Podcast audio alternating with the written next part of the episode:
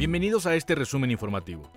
Autoridades localizaron en el municipio de Yehualtepec, en Puebla, a 491 migrantes centroamericanos originarios de Guatemala y Honduras que se encontraban retenidos de manera ilegal en un predio.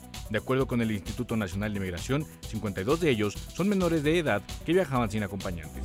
Detuvieron a cuatro sujetos por su probable participación en el ataque a policías estatales el 30 de julio en el Hospital General y cerca del Cerezo 3 de Ciudad Juárez, que dejó un agente muerto y tres lesionados. Los capturaron en una casa de seguridad ubicada en la zona de Anapra, donde les aseguraron droga, un arma larga y el vehículo utilizado durante la agresión. La tormenta tropical Eugene continúa alejándose de territorio mexicano. Se ubica a 530 kilómetros de Punta Eugenia, Baja California Sur, con vientos sostenidos de 75 kilómetros por hora, por lo que no ocasionará afectaciones en México.